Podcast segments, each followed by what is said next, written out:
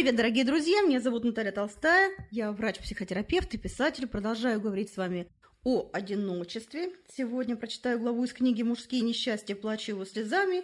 И называется она также «Одиночество».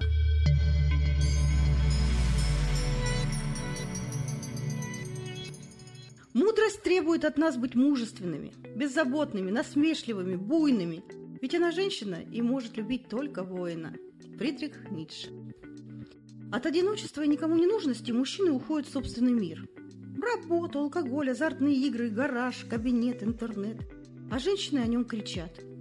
Как правило, тот, кто от одиночества боится, торопится вступить в отношения с кем угодно, только бы не оставаться одному. Такому нет дела до вопроса, станет ли счастливым тот, кто сумеет заполнить пустоту человеку, которому плохо с самим собой. У боящихся одиночества счастье не появляется, потому что без внутренней гармонии невозможно насытить потребности, ну все будет мало. Приходит чувство, что тебе чего-то не додают, причем неважно чего. Тепла, информации, денег, заботы. Мало, и все. Ты становишься прорвой из-за собственной пустоты от безделья или отсутствия деловой дороги, на которой нет сердца. Так, бездушное выполнение обязанностей и все. Одиночество бывает желанным, когда оно обозначает уход от повседневного шума, выход из колеса, по которому белка бежит из боязни быть раздавленной им – я имею в виду женщин-трудоголичек, отличающихся полным отсутствием заботы о себе. Это они живут под устрашающим лозунгом «мне нельзя расслабляться», иначе все вокруг умрут, или все прахом пойдет, или еще что-нибудь ужасное приключится. Они не позволяют себе отдыхать, запрещают себе отключаться от забот, контролируя все и вся в своей жизни, пока не приключился нервный срыв с полным нежеланием видеть или слышать кого бы то ни было.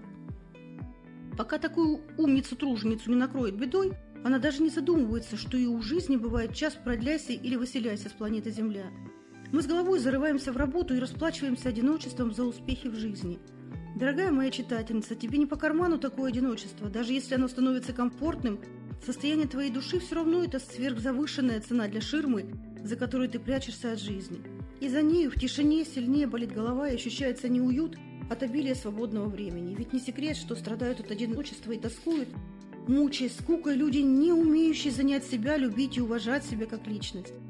Оно рождает эгоизм и страх скуки, толкающий на бессмысленное времяпровождение за компьютером в виртуальных беседах с виртуальными принцами и принцессами. Они страдают от личного одиночества и неустроенности. Люди устремленные, творческие, психически полноценные. Им обычно не приходит в голову впадать в рефлексию из-за того, что 8 марта, 23 февраля, день пожарника или независимости Камеруна, никто не мчится с букетами их поздравлять, обнимать, целовать, печь пироги или звать в ресторан. Им и так есть чем заняться. Знаю массу мужчин, и женщин, которые в праздники активно веселятся с друзьями или валяются лениво на диване, потому что отдохнуть хочется. И жизнь не ценить умеют, не желая тратить драгоценные ее секунды на слезы и хандру или компьютерные бессмыслицы. Иногда судорожная попытка выйти в люди заканчивается выпиванием с неизвестными персонажами, потому что человека, вышедшего на улицу без цели и мысли, часто уносит ураганом случайных встреч и событий, как пушинку. Результатом такого приключения становится жесточайшее похмелье, знакомства, от которых сложно отделаться, иногда квартирные кражи или венерические заболевания. Но одиночество бывает и в семье. Не так уж и редко люди живут вместе, а общего ничего, ни понимания, ни интересов, секса нет, зато ненависть и раздражение. Когда же человек все-таки остается один, это называется кризисом изоляции. Он проходит через жесточайший стресс, способный дать мощнейший толчок к самопознанию и движению вперед. Если ты страдаешь от одиночества, то задай себе вопрос, ждешь любви и новой бурной яркой жизни от кого-то? Где такие волшебники водятся и как, кстати, они тебя разыщут? И хоть каким-нибудь органом движения пошевелить собираешься? Не нужно страданий, никому от них не становится легче на душе. Учись излучать доброту, сочувствие, умей отдавать. Если тебе не интересно самой собой, то распознай, что именно внутри тебя может заинтересовать партнера. Пойди на тренинги по рейке, начни медитировать, займись йогой, почитай философов. Не самый глупый на свете человек Бенджамин Франклин призывал любить Бога и свободу. Не хочешь подумать, что он имел в виду? Принца ждут во всех возрастах, причем не для сказочек, а для того, чтобы решил материальные, бытовые и социальные проблемы. При таком запросе встретить партнера очень тяжело.